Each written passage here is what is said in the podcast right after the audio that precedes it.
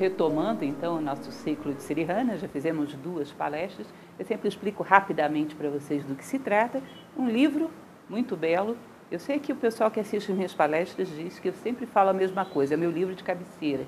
Eles dizem, você tem uma enciclopédia de cabeceira. Quase.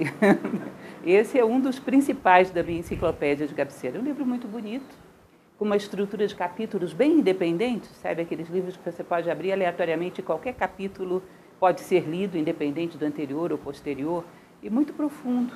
Então, foi um antigo fazer palestras sobre todo esse livro, como eu fiz do Profeta anteriormente, de Caril Gibran, foi feita uma palestra para cada capítulo.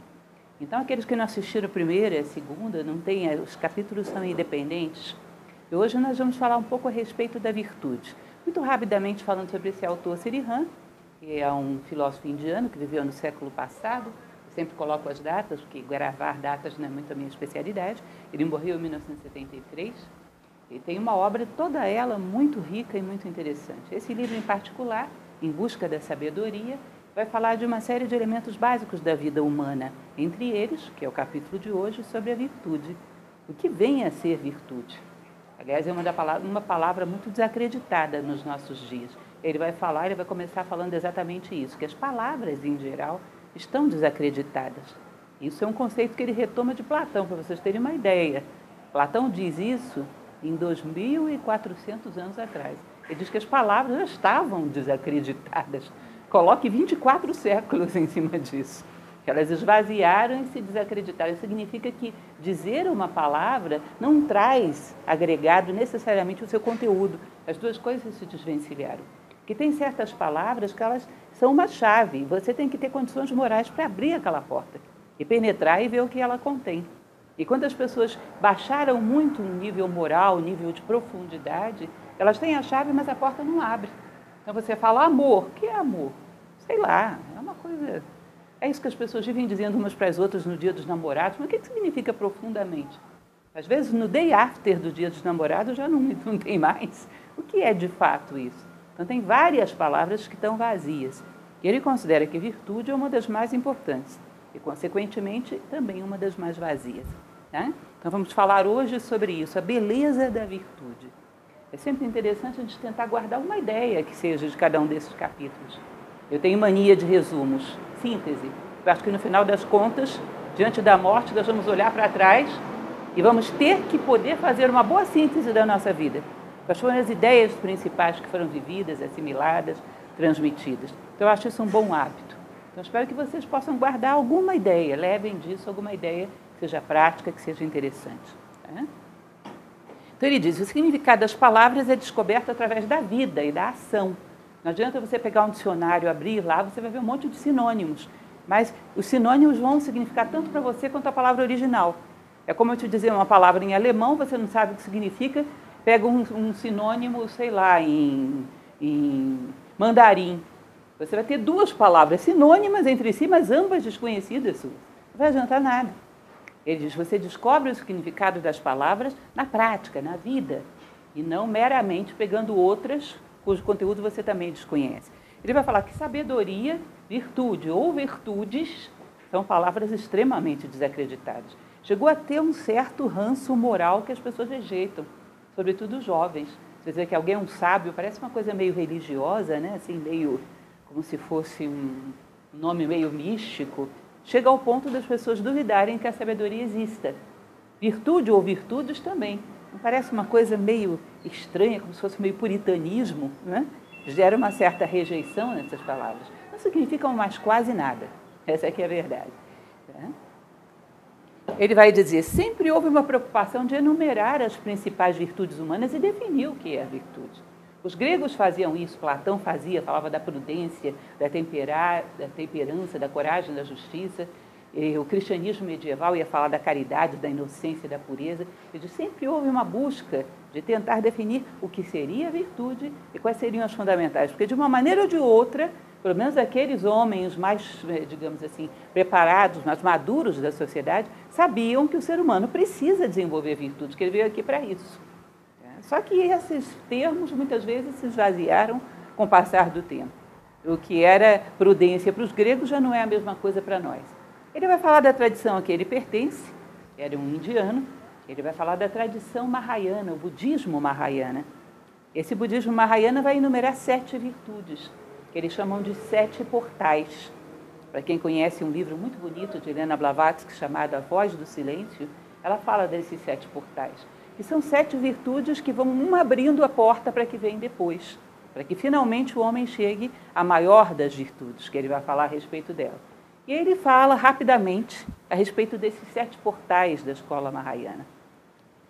A primeira delas, vejam só, a primeira, o primeiro portal é Dana, a caridade ou amor imortal, doação sem reservas, motivada por altruísmo, coração e mente sintonizados com todos os seres. Ou seja, Dana, resumindo numa palavra só, é entrega.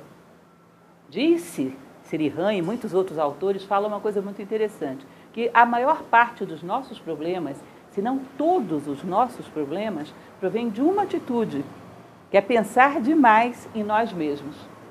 Já pararam para pensar nisso? Um excesso de preocupação sobre si próprio. Às vezes eu tenho até um certo medo quando a gente vai em filosofia usar aquela frase antiga grega do Pórtico de Delfos, conhece-te a ti mesmo.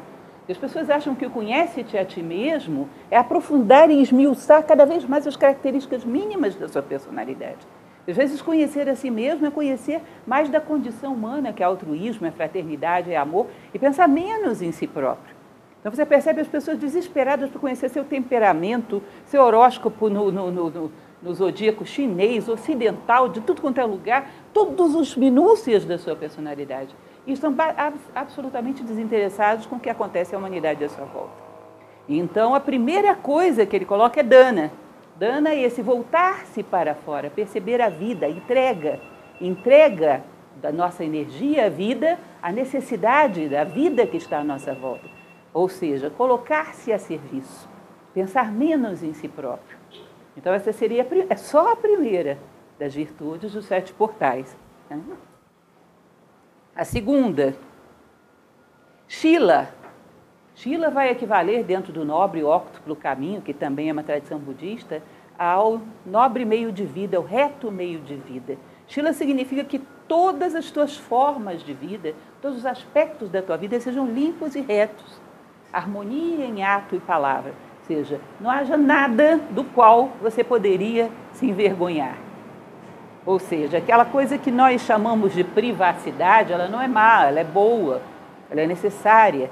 Mas a privacidade não deveria ser um espaço para esconder coisas de que você se envergonha no sentido moral.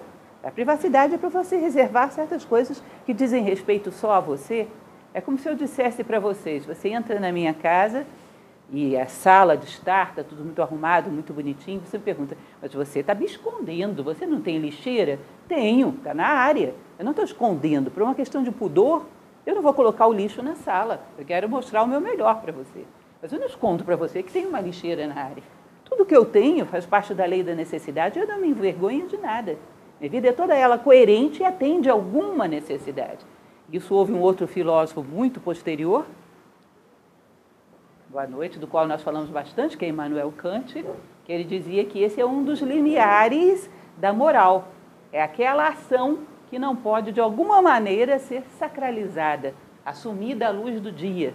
Ou seja, qualquer ação do teu dia, você deveria poder parar a cena, sabe o que a gente faz em quadrilha de festa junina? Para para foto, para a cena para foto. E esse momento não deveria te envergonhar, ele é justificável, ele atende a uma necessidade.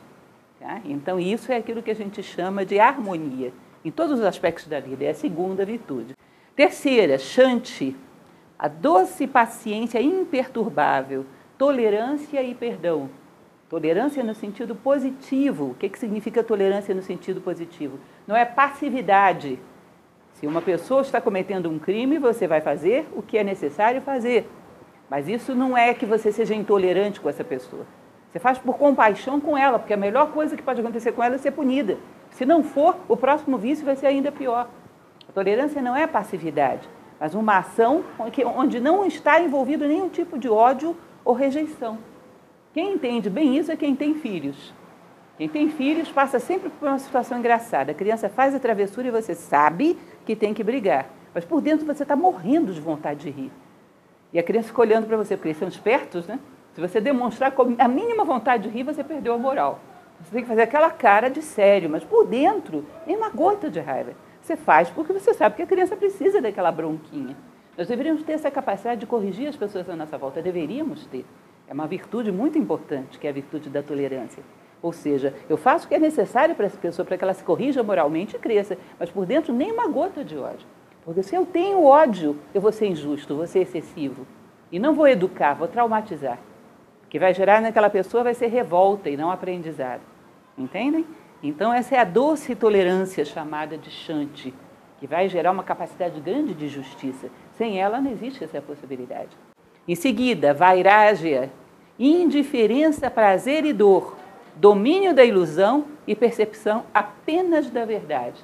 Isso me lembrou uma cena da minha infância também, onde eu tinha uma sobrinha que tenho uma sobrinha que tem exatamente a mesma idade que eu, e nós tínhamos um hábito interessante, que é ficar olhando pela janela e discutir qual era a estrela que era nossa.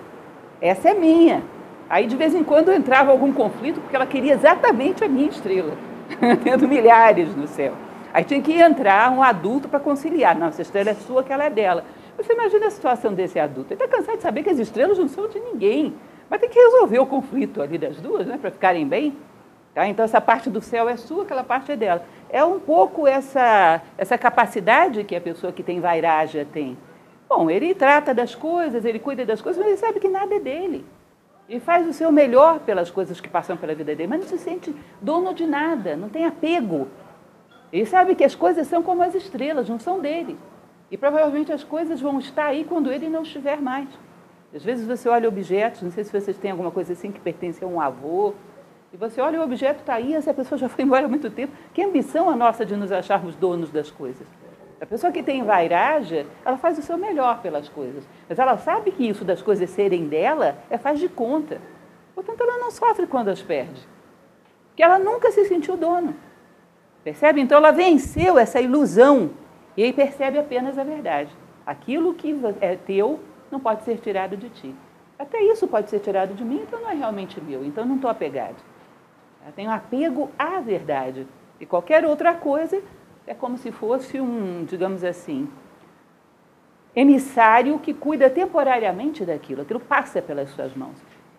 Gibran tem uma frase que eu acho muito bonito, que é um enriquecedor, o posto de enriquecimento dos dons da vida. Aquilo passa pela minha mão, eu enriqueço e faço com que ele siga o seu fluxo. E por último, por último ainda, não, é antepenúltimo, na verdade, víria. Víria, que no proto-indo-europeu é raiz da palavra virilidade, viril, ela é energia, ela tem muito a ver com uma palavra que nós temos em português, que é garra. Uma pessoa virtuosa é uma pessoa forte. A gente às vezes tem a impressão da virtude como aquela debilidade, a virtude da força. Quem tem víria tem uma energia intrépida, surgida do espírito, incondicionada, mas com ardor máximo.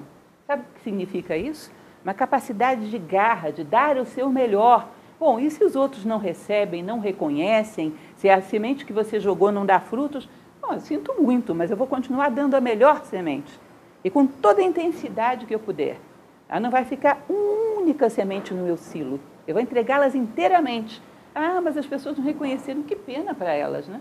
Mas amanhã eu vou fazer com duplo ardor. Amanhã eu vou dar toda a minha energia, vou ao máximo.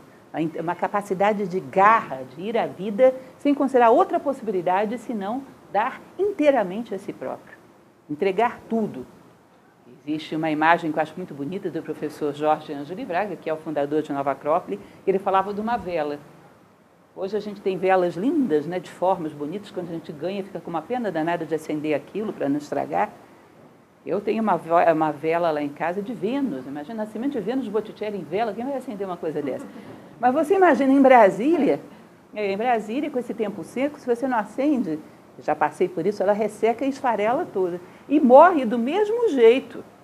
Só que morre sem nunca ter nascido como vela, sem nunca ter dado luz. É triste isso, né? O ser humano é um pouco parecido com a vela. Ele nasceu para dar luz. Ah, não, eu vou poupá-lo. Tá bom, poupa, mas ele vai morrer do mesmo jeito, sem nunca ter nascido como ser humano. Ele é parecido com a vela, ele também nasceu para dar luz. Tá? Então, vir e dar o seu máximo. É esse sentimento de que você tem que vir ao mundo e dar o seu recado. Tá? É uma garra tremenda de ir até o seu limite, nunca menos. Não, não é, negociar com os dons da vida. Diana, Dhyana, que é contemplação, que vocês vão ver que é a origem da palavra Zen no Japão. Quando passa pela China vira Shana, quando chega no Japão vira Zen. Dhyana, que é a contemplação, é uma contemplação muito especial. Vocês vão entender já já que essas virtudes, uma vai nascendo de dentro da outra. E no fundo, para Sirihan existe uma equação muito simples. Evoluir é vencer o egoísmo. E fim de papo. Evoluir é vencer o egoísmo. Perceber que a separatividade é uma balela, um engano. Perceber que o universo está todo interligado, que nós somos um. Quanto mais perto disso você chega, mais sábio você é, mais virtuoso você é. Diana, vocês vão ver que é uma capacidade de meditação onde eu não olho a cadeira e tento entender a cadeira do ponto de vista meu. Eu quero que ela seja macia porque eu quero me sentar, eu quero que ela seja bonita para combinar com a minha decoração. Eu tento pensar na cadeira a partir dela mesmo. É uma capacidade de você se fundir com o objeto observado e vê-lo de dentro. Eu sempre conto uma história que a maioria daqueles que assistem minhas palestras sabem minhas historinhas de cor, mas tem umas que são muito boas e eu ainda não arrumei outras melhores, então vocês me perdoem que eu tenho que contar que é da minha filha quando era pequena e tinha uma época em que a gente morava na Paraíba, estava uma economia de água, o pessoal todo preocupado em economizar água, e ela chegou em casa revoltada, fazia jardim de infância. Ela chegou em casa revoltada, porque a amiguinha dela disse que não ia economizar água, porque o pai dela podia pagar. E aí ela falou, mãe, mas eu achei aquilo uma maldade. Porque não é porque o pai dela pode pagar, é pela água em si, coitadinha dela. Ela fica triste da gente tratá-la desse jeito. Eu nunca tinha parado para pensar essa capacidade da criança de olhar a água a partir da água. Coitadinha da água, ela vai ficar triste de ser maltratada desse jeito, de tratada de qualquer maneira. Imagina que isso, dentro da inocência da criança, é um pouco de Diana. Não é porque eu, sabendo usar, não vai faltar. Você conhece essa frase? Sabendo usar não vai faltar significa o seguinte: se eu tiver certeza que não vai faltar, eu uso de qualquer maneira. Porque eu estou pensando a partir do meu interesse. Pensar a partir da água. Pobrezinha dela, vai ficar triste. Isso é Diana, olhar as coisas a partir delas. E Diana vai conduzir a última paramita, o último portal, que é Prágina, que é a compreensão perfeita. Porque se eu vejo seis a partir deles mesmo, eu chego próximo de compreender a verdade de cada coisa, a essência de cada coisa, que talvez o próprio ser não tenha descoberto ainda. E eu o ajudo a descobrir. Que aí ele vai fazer ponte com uma outra coisa sensacional, que é o verdadeiro amor essa capacidade de ajudar cada ser a descobrir a sua própria essência. Essa fusão da essência tua com a essência daquilo que é observado. Então, essas são as sete virtudes dentro da tradição mahayana. E aí ele vai dizer, isso é uma frase extremamente exigente, que é uma reflexão que eu sempre faço comigo mesma. Alcançar-se, não viver, pelo menos amar a verdade em si sem um pequeno eu buscando êxito ou projeção em tudo. Percebam? Ainda que eu não alcance viver toda a verdade nesse momento, pelo menos, em primeiro lugar, ter certeza que ela existe. Segundo lugar, ter certeza de que vale a pena buscá-la. Em terceiro lugar, amá-la, a verdade. E não o que eu posso ganhar com ela, ou o prestígio que ela vai me dar se eu tiver. Amar a verdade. Como é que você vai atingir a verdade se você não tem nenhuma certeza que ela existe? Porque no nosso mundo atual, se você falar para uma pessoa, você sabe a verdade, ele vai dizer que verdade. Que a verdade para mim não é verdade para você. Olha, isso é bem discutível. Cuidado, porque cada conjunto de seres tem algo que é verdadeiro para eles. A fotossíntese é verdadeira para os vegetais. Os instintos são verdadeiros para os animais. A bondade, a beleza, a justiça, a fraternidade são verdadeiras para os seres humanos. Não é relativo. Você pode não concordar, mas vai continuar sendo. Como aquela velha história da Idade Média, todo mundo achava que ela era plana, a Terra, naquela época. E a Terra continuou redonda, não estava nem aí para a opinião dos homens. A verdade não é fruto da opinião humana. Existem coisas que existem em si, independente da opinião humana. Se não houvesse homens, ainda haveria essas leis da natureza. A verdade é uma lei da natureza. Reconhecer isso e amar a verdade. Isso é uma coisa que tem um poder tremendo. Você considera que ela tem uma existência em si, uma lei do universo. E que não deve haver coisa mais importante para você adquirir do que isso. Eu tenho um outro velho exemplo de mil e uma utilidades que eu uso muito no curso de filosofia. Eu digo para vocês imaginarem o seguinte: a Renata, digamos que ela perdeu uma nota de 100 reais aqui dentro da escola. Aí nós vamos ajudá-la a procurar, porque ela precisa desse dinheiro, vamos ajudá-la. Ela acha que perdeu ali na biblioteca, mas eu vi ela ali na escada. Então eu tenho a impressão de que ela se distraiu ali na escada e deve ter caído ali. Aí eu vou procurar na escada e entrego para ela. Ela vai ficar com raiva de mim porque eu contrariei a opinião dela de que estava na biblioteca? No caso de uma coisa material, isso seria ridículo. Ela vai ficar grata, porque ela ia ficar a noite inteira procurando na biblioteca e ia achar. E muito mais importante do que a opinião dela de que a nota estava na biblioteca é achar a nota, não é isso? Por quê? Porque com coisas materiais a gente não tem dúvida, isso seria uma loucura. Agora, quando se trata da verdade, percebam como é que as pessoas em geral raciocinam. Estamos buscando a verdade sobre alguma coisa. Você percebe que ele sabe mais do que você. Ainda assim, eu luto pela minha opinião, porque senão todo mundo vai pensar que ele sabe mais do que eu. Imagina, João, você vai sair daqui e vai acabar com a minha reputação. Ou seja, vocês já viram isso numa discussão? Alguém desconfia que o outro está mais próximo da verdade do que ele, mas ele não abre mão da sua opinião. Por quê? Porque isso vai fazer com que ele saia em desvantagem e para ele não interessa achar a verdade. Interessa que as pessoas pensem que ele é o bom. Seja, existe uma série de coisas mais importantes do que a verdade na nossa hierarquia de prioridade. Entre elas, a nossa imagem, nosso status. Como é que você vai achar a verdade se você não está procurando? Então, perceber a verdade como algo que tem um valor supremo. Platão dizia que se não houvesse amor à verdade, não é possível, por exemplo, um diálogo. Porque cada um vai para um lado, porque o que está defendendo é a sua imagem, que são muitas. A verdade, nesse caso, que é uma só, uniria. As imagens separam.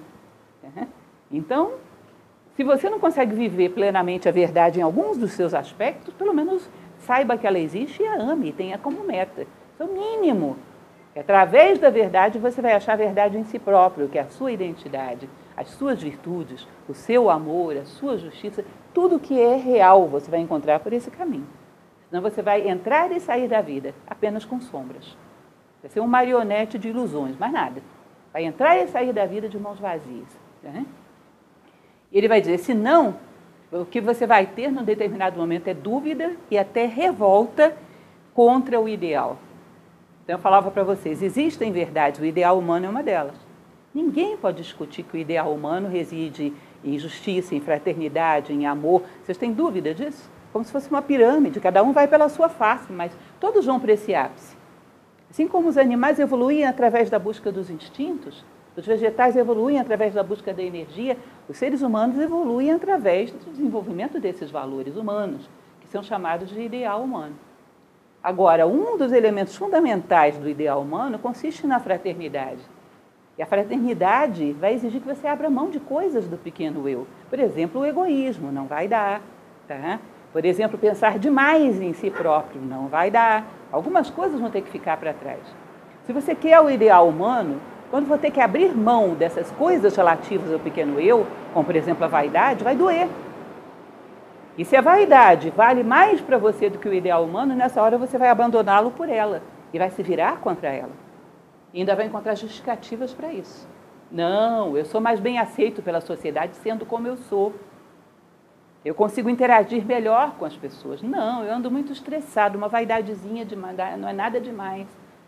Isso é curioso, porque quando a nossa, aquilo que, é, que chama da nossa personalidade, essa estrutura com a qual hoje nós nos identificamos, quando ela comete um erro e não quer assumi-lo, ela normalmente arruma culpados do lado de fora. Ela não suporta assumir a culpa pelos seus erros, ela arruma culpados do lado de fora. E o homem que busca o aperfeiçoamento, que busca a verdade, que busca um ideal humano, quando não suporta as exigências que esse ideal faz, também coloca a culpa nele. Não, esse negócio não é prático nos nossos dias. Ser altruísta, ser fraterno, combater qualquer forma de, de, de vaidade, não. Isso não é prático, isso era para o tempo de Platão, hoje isso não funciona. Isso está inviabilizando a minha vida. Isso pode gerar uma negação do ideal humano e uma acomodação. Não sei se vocês já ouviram falar de uma ópera de Mozart chamada Flauta Mágica, conhecem? Que tem um príncipe que buscava os mistérios, buscava a verdade, e tinha lá um caçador de pássaros, que era o Papageno. Que a única coisa que ele queria era arrumar uma papaguena, casar e ser feliz para sempre. Nada mais. Eu me recordo que uma vez um aluno falava isso para mim dentro de sala de aula, eu achei muito engraçado. Mas eu sempre achei que o personagem mais feliz nessa ópera era o Papageno. Para que, que eu vou me meter a buscar verdade? Vai que ela não é agradável. e foi um negócio muito curioso para mim. São muitos anos dando aula, eu já tive situações dentro de sala de aula que me ensinaram muito. Por exemplo, uma pessoa preferir o conforto do que a verdade. O agradável ao verdadeiro. Preferir o prazeroso ao bom. Isso é próprio de uma sociedade que faz ódio ao conforto, uma sociedade materialista. É muito difícil você argumentar nessas condições, muito difícil. Então, se você não quer de fato a verdade, não acredita que ela exista e não procura, na medida do possível, amá-la, vai chegar um determinado momento que você não vai suportar as exigências que ela faz no meio do caminho. É, não vai pagar o preço. Já contei para vocês milhares de vezes, mas como diz a Rede Globo, vale a pena ver de novo, porque essas historinhas são boas, ajudam a entender. Aquela história daquele rei que queria muito ser aceito como discípulo por um mestre budista, um mosteiro. E era um rei muito generoso, e ele vivia indo lá ouvir os ensinamentos desse mestre, e o mestre nunca o aceitava como discípulo. Aí chegou um dia que o mestre resolveu submetê-lo a uma prova. O príncipe chegou para ele e falou: Olha, mestre, hoje eu ouvi falar no meu reino sobre egoísmo. Eu não sei o que é isso. Porque de fato ele era muito generoso, não havia miséria naquele reino, era um reino muito próspero, as pessoas viviam bem. Aí ele perguntou ao mestre: Mestre, o que é o egoísmo? Aí o mestre falou, oportunidade para eu ensinar esse cidadão por que, que eu não o aceito. Aí fez cara de quem estava com raiva, ofendido. Que pergunta burra! Como é que você me pergunta tamanho idiotice? Que pergunta estúpida! Aí o rei deu um pulo dessa altura. Que isso? Como é que você me trata desse jeito? Só pensa que eu sou o quê? Eu sou um rei. Me respeite. Aí o mestre falou, viu? Isso é o egoísmo. Sabe o que significa isso? Coisas materiais eu sou capaz de dar, mas minha imagem não, não toca aí. Quando você sai do plano físico entra no plano emocional, eu já não tenho mais altruísmo nenhum. Nisso você não toca. A, a posição social que eu tenho, a minha imagem, a necessidade de ser reconhecido por todos isso, eu não entrego, não. Diz que o homem é do tamanho do seu altruísmo. Diz que quanto mais você entrega, mais a vida pede. Já chegou uma hora que você diz, isso não. Tá bom, ela vai respeitar, mas esse é o teu tamanho. Entende? Então o caminho vai ser sempre esse. Chega um determinado momento que a gente diz, isso não e procura culpados do lado de fora para fugir desse caminho que seria o aperfeiçoamento humano. Ele vai continuar falando outra coisa que é muito interessante, que para mim é a raiz da questão ética no nosso momento atual. Acho muito, muito profunda essa colocação. Ele diz: a virtude não é uma imposição, mas uma expressão livre de uma natureza incorruptível que há em todos nós. Entendam isso. A virtude não é coerção, é convicção. Você faz uma tonelada de leis dizendo para as pessoas: não roube. Elas não vão roubar por quê? Porque tem gente olhando, porque ela vai ser punida, porque ela vai ser presa, porque vai responder um processo, porque vai comprometer a imagem social dela. Mas se ela tivesse um lugar que não tivesse ninguém olhando, não tivesse nenhuma punição, por que ela não roubaria? Se ela não entendeu isso como uma coisa boa, nobre, positiva, se ela, isso não é um ponto de vista que irradiou de dentro dela, percebem? Você é aquilo que você faz quando a última porta se fecha atrás de você. Ou seja, nenhuma lei, ninguém está me punindo. O que eu faço? Eu faço tal coisa por mim, porque eu me respeito. Porque eu vejo isso como nobre, justo e bom. Eu não mereço isso. Ah, mas as pessoas não vão reconhecer o problema delas. Eu reconheço, eu não mereço isso. Bom, isso é uma pessoa ética. Agora, faça um monte de leis para proibir as pessoas de fazerem as coisas e não dê a elas a condição de descobrirem dentro de si as virtudes. Olha, a primeira exceção que surgir, primeira desordem social que surgir, elas vão fazer qualquer coisa. E nós estamos cansados de ver exemplos disso dentro da sociedade.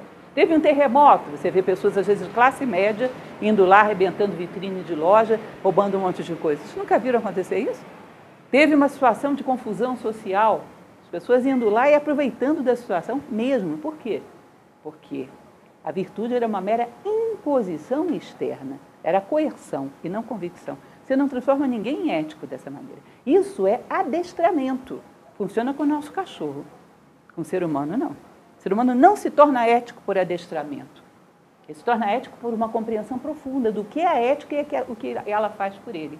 A paz de espírito que ele dá, a boa noite de sono, a tranquilidade, a harmonia, a felicidade que ela proporciona. Por isso ele se torna ético.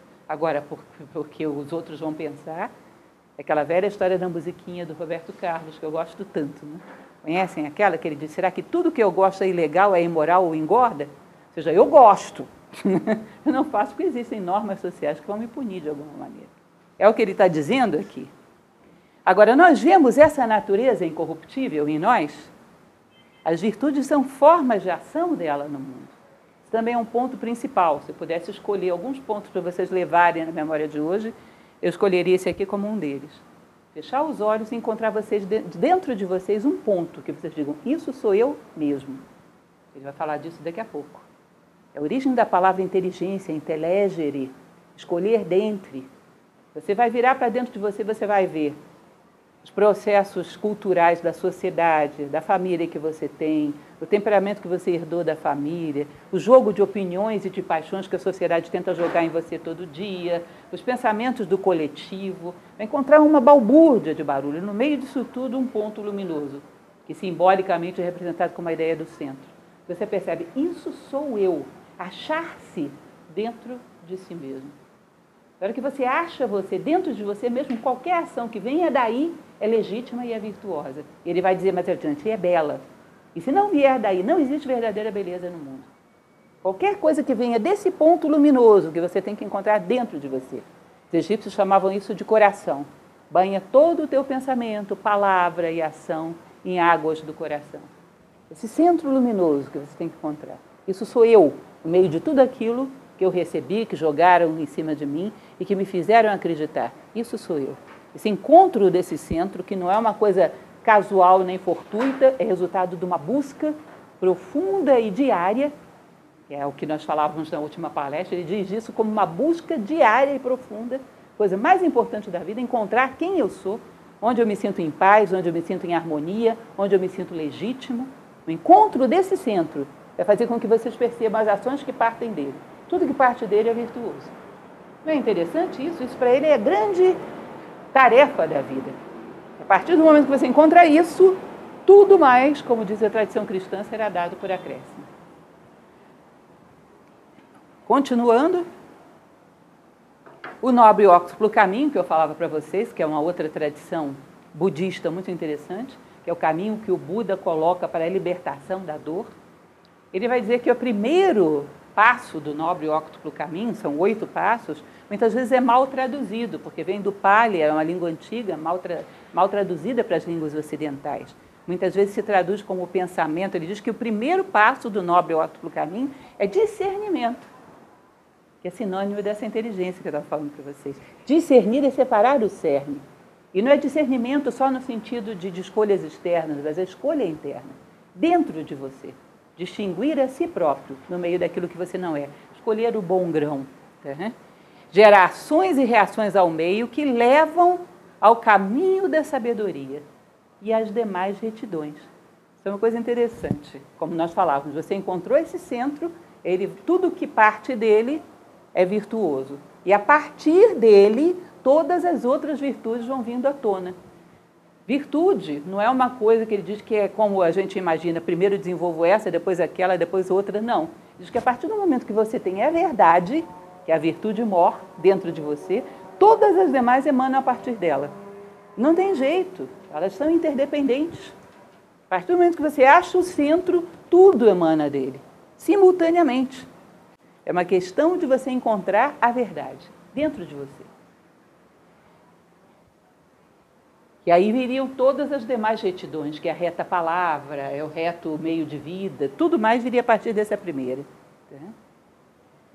Outra coisa interessante que ele vai colocar é a vontade. A vontade humana, essa força, esse poder de agir sobre o mundo. Ele vai dizer que a vontade livre é inata aos movimentos da vida. Essa vida legítima, esse centro que existe dentro de você, ele é uma lei do universo, que você descobriu dentro de você. Então, quando ele se manifesta, se manifesta com uma força poderosíssima. Vocês vão ver esses grandes personagens da história, por exemplo, a capacidade de compaixão de um Nelson Mandela. Vocês percebem que ele não gritava para impor a sua compaixão, mas era uma coisa que emanava com palavras suaves, mas com uma, um poder e uma força fora do comum. Ele diz que a verdadeira vontade pertence às leis da natureza. E a tua essência é uma lei da natureza. Essa vontade que vem de fora, por exemplo, desse cidadão aí de empurrar essa pedra montanha acima, que é o Sísifo grego, né? ele diz: isso aí é obstinação, é vontade induzida, é coerção. Ou seja, aquela pessoa que está fazendo aquele esforço, eu vou, eu vou chegar lá. A gente diz: bom, olha que pessoa de vontade. Essa é uma pessoa esforçada, não é mal. Mas você não tem como controlar esse esforço se ele debandar para um lado errado. Essa pessoa determinada e obstinada pode se tornar obstinada, sei lá, se dar bem na vida a qualquer preço. Porque a obstinação ela não é necessariamente destinada para cima, para o bem. A obstinação pode virar fanatismo, pode virar desonestidade, pode virar materialismo. A verdadeira vontade é só aquela que emana do ser. Qualquer outra é perigoso desviar em outras direções. Pode virar teimosia e obstinação, que muitas vezes são um desastre. A virtude se completa na ação e jamais erra. Ele diz que a ideia oriental do justo meio, da reta ação, a ação que emana desse pontinho brilhante que tem dentro de você, não tem como errar. Porque ela criou o universo, é uma parte da lei do universo. A tua essência é uma parte da essência do universo. Como se você imaginasse, um exemplo que eu dou muito também, que é uma tradição indiana do Sutratma. Sutratma diz que todos os, os seres do universo são como se fossem contas de um colar. Como aquele colar que ela está usando. Você percebe que são diferentes contas, mas dentro de todas elas passa um único fio. Imagina você uma continha dessa mergulhando no seu interior, encontrando esse pedacinho de fio que passa por dentro dela. Ela vai achar, eu encontrei a minha essência. Na verdade, ela encontrou um pedacinho da essência do universo. Um pedacinho de um fio que passa por dentro de todas as contas do universo. Que é essa essência divina dos seres. Então diz que quando você age a partir dessa essência, é como se fosse a própria divindade agindo no mundo, não tem erro. É a lei que criou o universo que está atuando, não tem erro. Por isso que ele diz que um homem sábio, a ação dele é precisa. Tem faro de verdade que a sua ação é precisa. Hoje é difícil as pessoas acreditarem que exista um homem sábio. Né? Que os homens que buscam a sabedoria, se aproximam dela, têm um faro para agir com uma precisão tremenda. Tá? Porque o que age dentro deles é uma parte da lei do universo. Tá? E a maneira de agir irradia a qualidade até mais importante do que o resultado. Isso é uma coisa bastante interessante. Então, uma pessoa que seja justa, pode ser que num determinado momento histórico essa justiça dela não seja bem reconhecida pelo meio. Mas você vai perceber que essa ação dela, ainda que não tenha tido êxito, vai fazer história e vai inspirar as pessoas ao longo de gerações. Porque é mais importante a qualidade da ação do que o resultado que gerou. É como uma semente. Vocês ouviram falar que a coisa de três anos atrás eles acharam uma semente dentro de um sarcófago de um faraó egípcio e plantaram e ela brotou? Imagina o que é uma semente que estava ali, sei lá, não sei quanto tempo tinha, mas pelo menos uns 25 séculos ou mais. Ela não teve sucesso porque colocaram ela num lugar que não era fértil, mas quando colocaram no lugar certo, ela brotou depois de 25 séculos. Porque a qualidade da vida estava ali. É como você jogar uma semente no asfalto. Bom, o asfalto não foi fértil, mas a qualidade da vida está ali.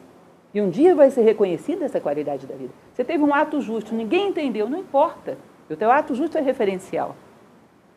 E vai ser referencial para que muitas pessoas o sigam. Porque não é pelo resultado, é pela qualidade que você imprime naquilo que faz. O resultado depende, às vezes, do momento histórico, da ignorância ou sabedoria das pessoas à tua volta, de coisas que não dependem de você. Mas a qualidade que você imprimiu na sua ação, isso muda o mundo. É, é muito interessante essa visão dele.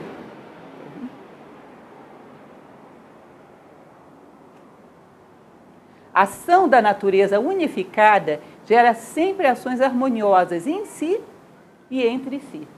Então, significa isso? Todas as ações de uma pessoa, quando ela agir a partir desse centro, dessa sua essência, são coerentes entre si. Quando nós somos incoerentes, significa uma hora eu agi a partir de um ponto, outra hora a partir de outro. Houve contradição de mim comigo mesma e por isso as ações são contraditórias. Uma pessoa que age sempre a partir do mesmo ponto, as ações elas não são só boas em si, elas são todas coerentes entre elas. A vida dela é como uma sinfonia, nenhuma nota está fora. Um sábio é assim. Nenhuma ação dele desafina, como se fosse uma sinfonia todas elas são coerentes entre si. Por quê? Porque partem do mesmo ponto. É como um bom maestro, enquanto ele está concentrado, nenhuma nota está fora. Ele desconcentrou, pode desafinar algum instrumento. Perdeu a sua identidade. Seja, em última instância, agir bem no mundo, a primeira preocupação que a gente teria ter, que ter é achar quem nós somos, para manifestar isso no mundo. E o resto estaria garantido. A forma muda a cada momento, pois a ação que a cria é dotada de sensibilidade e vida. Isso também é muito interessante. Às vezes a gente tem a impressão de que uma pessoa sábia, percebam bem, gente, uma das coisas mais interessantes que tem é você imaginar a possibilidade de existir uma pessoa sábia. Imaginar como seria essa pessoa. Eu já brinquei muito disso, uma brincadeira muito útil. Sabe o que, que eu fazia? Toda vez que eu pegava algum livro que falava de um sábio, o sábio faz tal coisa, eu sublinhava. Depois anotava tudo numas cartolinas e colava na porta do meu armário. Essa época, a era das cartolinas, foi muito útil na minha vida. É porque eu precisava ver um sábio. Queria imaginar como é que era um sábio andando no meio da rua, enfrentando o engarrafamento da ponte do Bragueto, lidando com o meu chefe. Queria imaginar como era um sábio na vida, no dia a dia, como é isso. Precisava visualizar. Isso é muito importante, porque se você não imagina um sábio, você não tem como buscar isso como meta de vida. Se a tua imaginação não é direcionada por você, vai ser direcionada pelas fantasias da sociedade. Daqui a pouco você está se imaginando o herói da novela das oito. então, criar uma imagem do que é um sábio, de como é dar resposta à vida com sabedoria, é algo fundamental, uma obra de imaginação muito útil. E ele vai dizer então que esse sábio, ele tem esse centro luminoso, mas quando ele vai agir sobre o mundo, o mundo não é igual em momento algum. Não existem duas situações iguais. O mundo está todo mudando o tempo todo. Então, às vezes a gente tem a impressão que uma pessoa sábia seria rígida, seria sempre dura, agiria sempre do mesmo jeito. Essa é a visão mais errada que tem. Ele nunca teria duas ações iguais. Porque se você me pergunta uma coisa hoje e me pergunta a mesma coisa amanhã, você amanhã já é outra. A tua necessidade de resposta é outra. Eu vou modelar o que você precisa ouvir para crescer. Entendem isso? É que nem aquela história do médico homeopata que eu gosto de contar. Entram duas pessoas com o mesmo sintoma no consultório dele, saem com medicamentos diferentes. Sabe por quê? Você é um ser humano gripado, ele é outro. Tem toda uma conjuntura de vida por trás da sua gripe que é igual a dele. E um médico dessa, dessa especialidade vai considerar isso. Cada momento da vida, a vida vai mudando. Eu vou adequar essa luz às condições que o mundo manifestado pede. Essa luz projetada no chão não é igual a essa luz projetada na grade, no teto, na roupa dela. Eu vou dando respostas adequadas. Vocês conhecem a história do Buda e do, dos três rapazes que foram perguntar se existia Deus? Já ouviram essa história? Chegou primeiro para o Buda, Siddhartha Gautama. Mestre, existe Deus? Ele disse, não, não existe. Isso o discípulo dele do lado, Ananda, olhando, né? quieto, ouvindo. Ananda era muito disciplinado, do lado ouvindo. Aí vem o segundo. Mestre, existe Deus? Sim, existe Deus. Levanta, e o Ananda de olho. O que está acontecendo com o Buda hoje? Aí vem o terceiro. mestre, existe Deus? Pode ser que sim, pode ser que não. O rapaz vai embora. Eu disse, não, peraí, mestre. Tá bom, sou disciplinado, mas agora você me deixou conflituado. Que diabos é isso? Os três fizeram a mesma pergunta, você respondeu três coisas diferentes. Eu respondi a necessidade deles, Ananda. Como assim? É claro, o primeiro veio aqui para contestar, não acreditava em mim. O que, ele disse, o que eu dissesse, ele pensaria o contrário. Então eu disse não, ele vai sair achando que sim, ou procurando pensar que sim. o segundo acreditava em mim, tinha devoção por mim, e acreditava no que eu dissesse. Eu disse sim, e ele saiu acreditando. O terceiro era contestador, qualquer coisa que eu dissesse, ele não ia aceitar, ele queria achar através dos seus próprios meios. Então eu disse, pode ser que sim, pode ser que não, procura. Entendem? Ou seja, o sábio tem essa característica, o mundo está todo mudando, mudando, mudando, mudando. É uma luz precisa, mas ela se projeta nas coisas conforme a necessidade e a resposta que cada coisa tem. Então, ele é muito surpreendente. Me recordo, já contei também muitas vezes essa história, do professor que trouxe Nova Acrópole para o Brasil, que era o professor Michel Echenique, e era um grande palestrante, muito bom mesmo, palestrante muito empático, capacidade de fazer aulas sensacionais. Quando uma pessoa perguntava uma coisa, ele fazia um ato que era muito tradicional, ele ficava olhando para o chão, assim, às vezes coçando a barba. E eu, um dia eu tinha que ir lá perguntar, né, fazer o meu papel de Ananda uma vez na vida. Mestre, quando uma pessoa pergunta para o senhor alguma coisa, o senhor fica pensando? Fica se concentrando na pergunta da pessoa? Eu disse, não, eu fico esvaziando a mente. Esvaziando, é esvaziando a mente para poder entender a pessoa e responder o que ela precisa, não a resposta decorada que eu tenho. Então era uma coisa muito engraçada, porque às vezes as pessoas perguntavam uma coisa, e eu já era professora nessa época, eu imaginava, eu responderia isso, ele respondia aquilo. Achava engraçadíssimo. E a pessoa ficava satisfeita. Porque a resposta que ele dava não tinha nada a ver com o que ela tinha falado mas com uma necessidade interna que ela assim, era muito hábil, muito experiente. Você dizia, de onde ele tirou essa resposta? E você perguntava para a professora, ele te respondeu, respondeu exatamente o que eu queria, não tinha nada a ver com a pergunta. era muito curioso, muito interessante.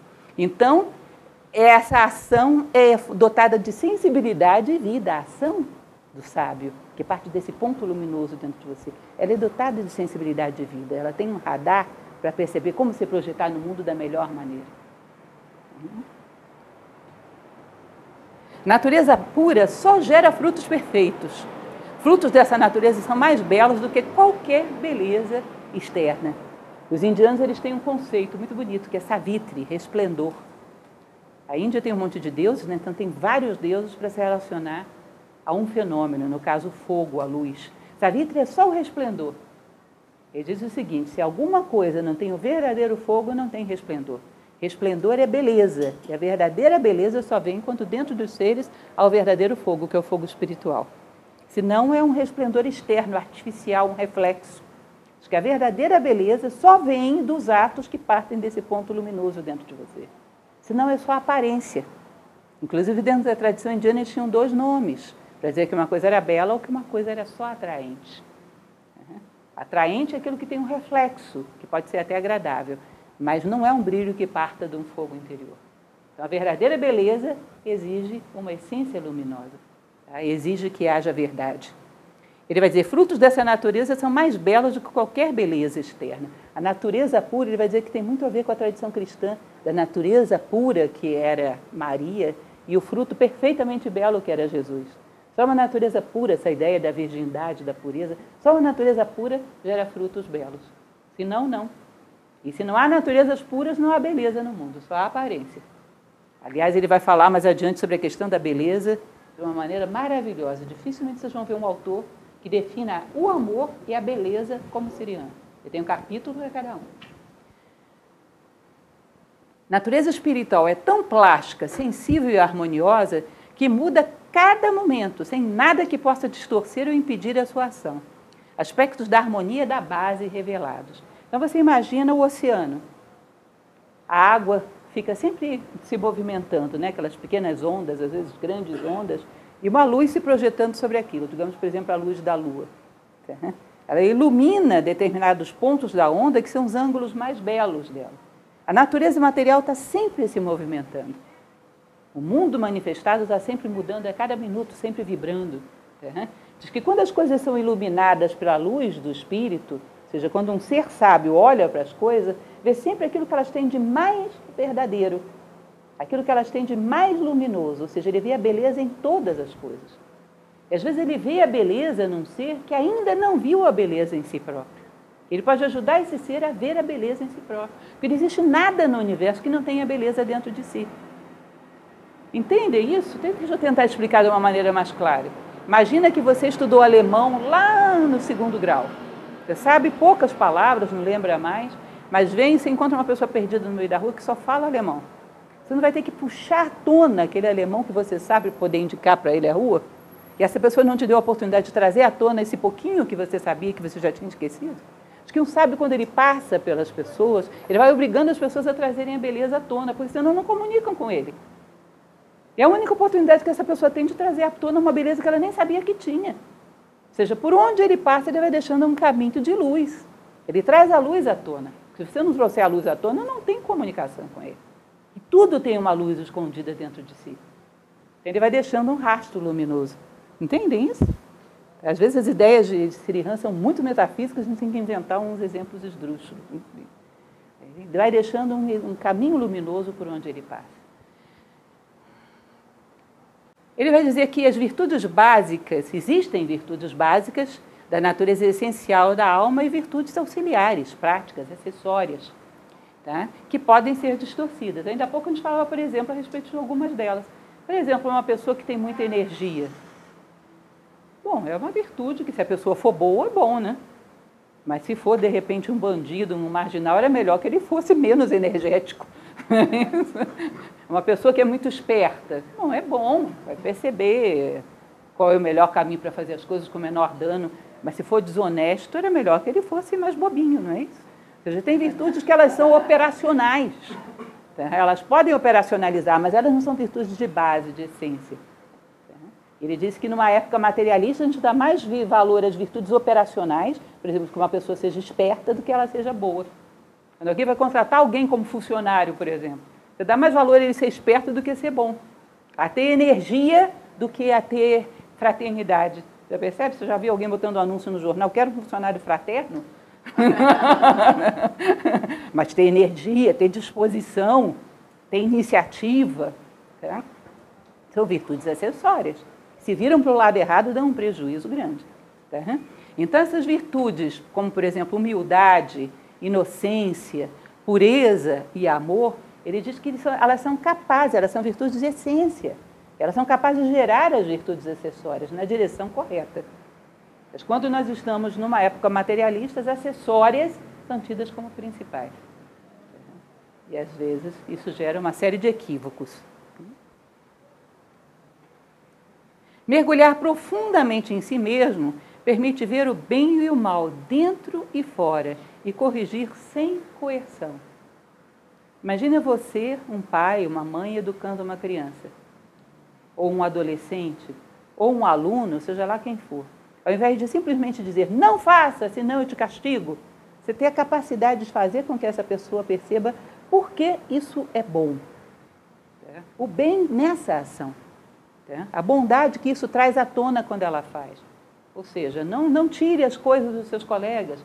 Bom, as coisas não são suas nem dos outros, mas respeitar o outro vai fazer com que você seja capaz de desenvolver amor, com que você seja capaz de ajudar as pessoas a crescerem, seja, conseguir trazer à tona na pessoa a compreensão desse ato, ao invés de simplesmente criar uma motivação externa. Não faça por causa disso.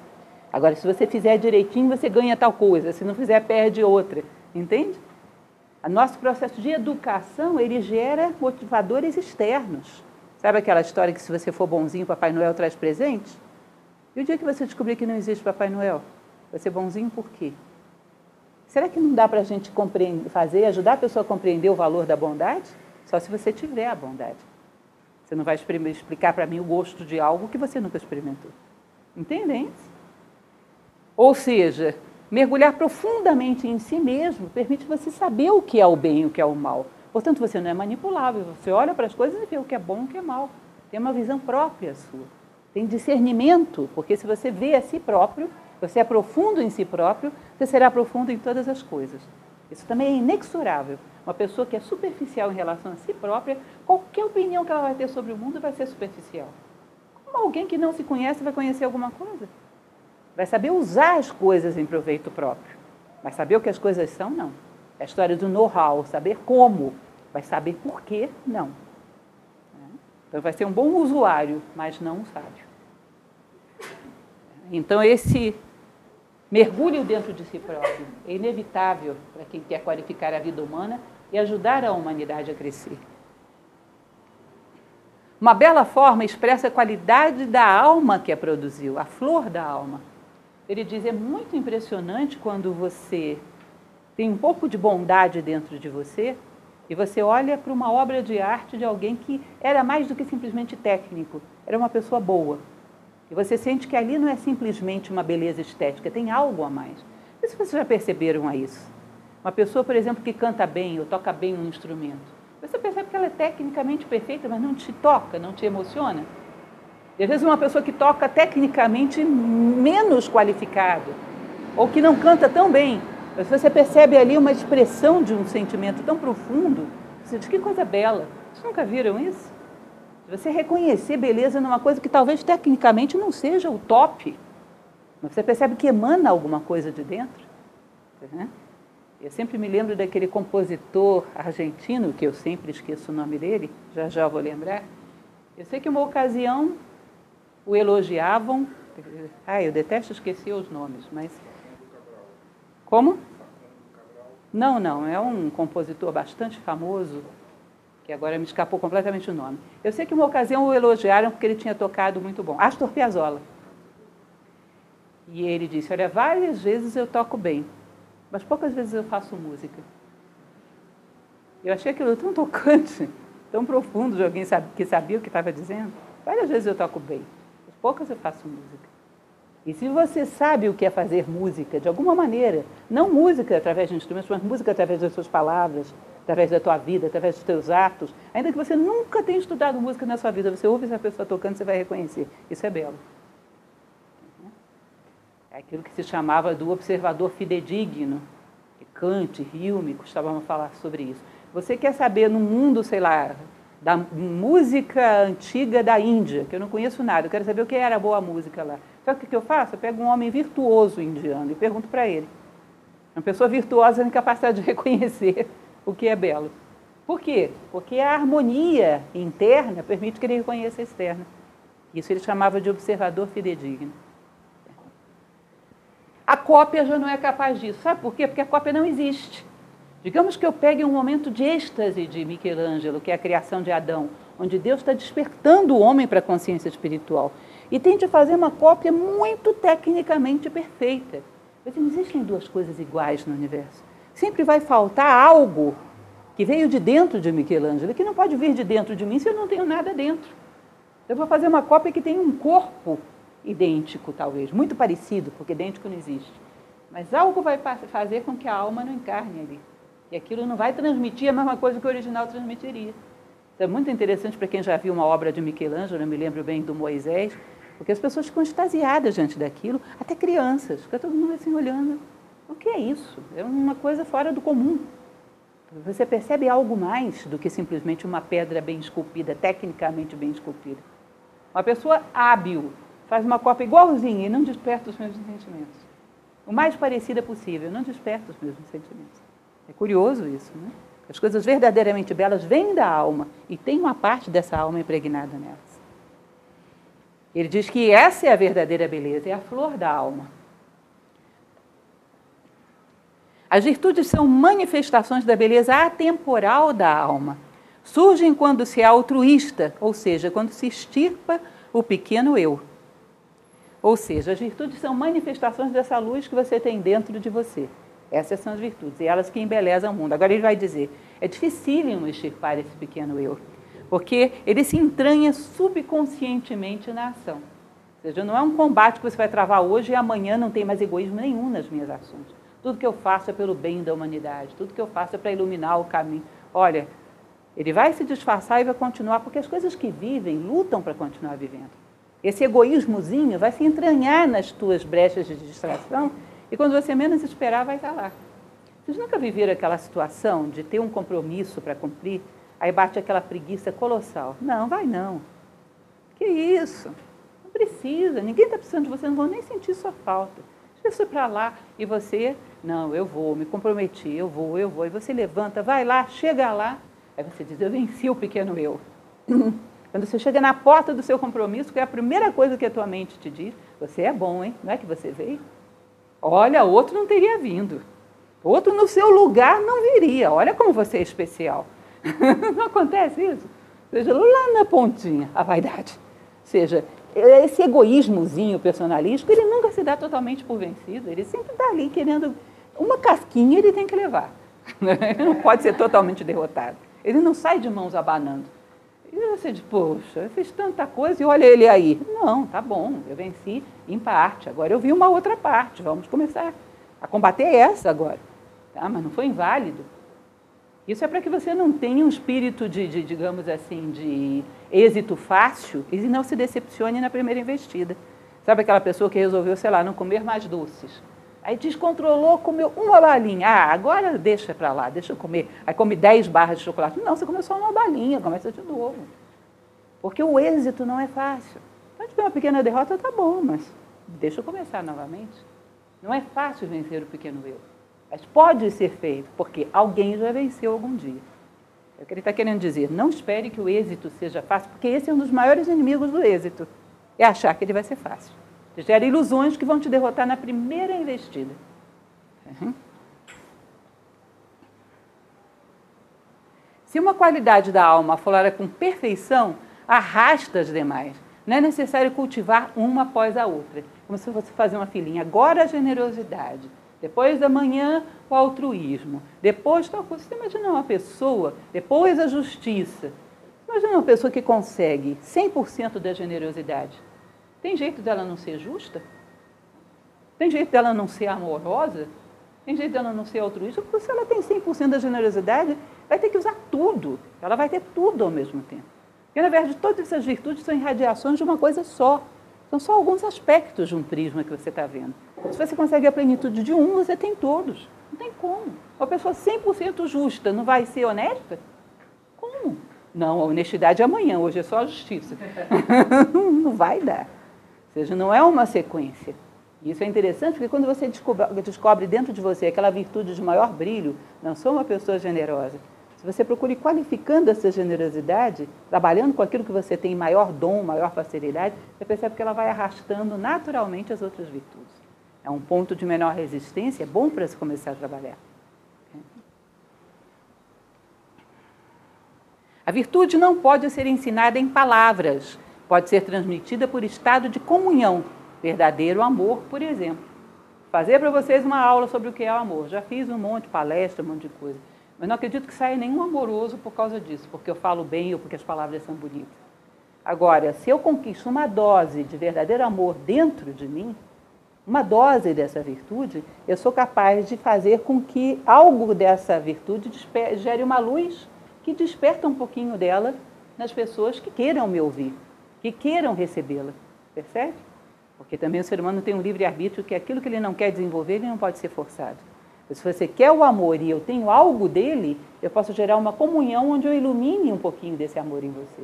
Platão dizia que a melhor coisa que nós podemos fazer pelas pessoas que amamos é crescer como seres humanos. Isso você tem algo para dar, mas não dá através de palavras, é uma comunhão. É como se a luz que está dentro de mim lançasse alguma luz dentro de você, trouxesse alguma coisa à tona, eduzisse, que é a raiz da palavra educação trouxesse à tona. A real natureza do amor é desconhecida pela maioria. Ele vai ter um capítulo inteiro falando sobre a real natureza do amor, muito bonito. Mas ele vai dizer que o verdadeiro amor, uma característica, ela é uma luz interna que ilumina as coisas. Então, quem tem verdadeiro amor tem capacidade de iluminar todas as situações para fazer com que todas elas mostrem algo de bom. Uma pessoa que tem uma dose de verdadeiro amor, não existe nada negativo na sua vida. Porque ele vê as coisas através desse amor e tudo mostra um lado luminoso. Mas sabe aquela pessoa que quando você está junto com ela, parece que a vida é mais fácil. O sábio é sempre assim, estar ao lado dele torna a vida toda mais fácil. Por quê? Porque tudo ele é capaz de iluminar e mostrar algo de positivo, de bom, de construtivo. Ele é capaz de mostrar que a vida sempre está contribuindo para o crescimento de todos aqueles que queiram crescer. Ele olha com esse foco. Portanto, traz à tona o lado luminoso de todas as coisas. E por fim, a ação da natureza espiritual é espontânea e irrestrita. E a beleza da virtude está nessa doação completa. Você já sabe o que significa ser virtuoso? Saber quem você é e agir no mundo a partir daquilo que você é. Uma doação completa da tua natureza aos teus atos, às tuas palavras, jamais trair a tua natureza naquilo que você manifesta no mundo. Descobrir quem você é e irradiar essa luz sobre a sua vida.